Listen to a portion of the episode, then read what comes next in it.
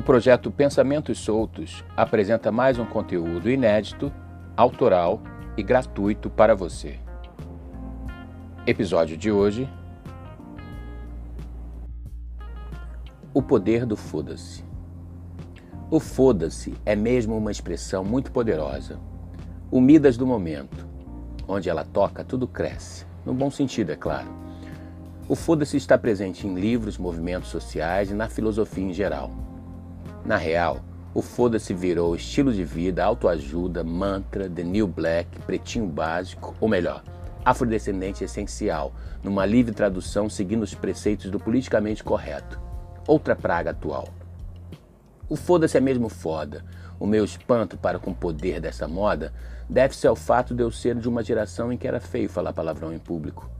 Sou um homem velho, confesso, do tempo em que a heterossexualidade era default Polêmicas à parte, o fato é que hoje em dia tudo está muito mudado.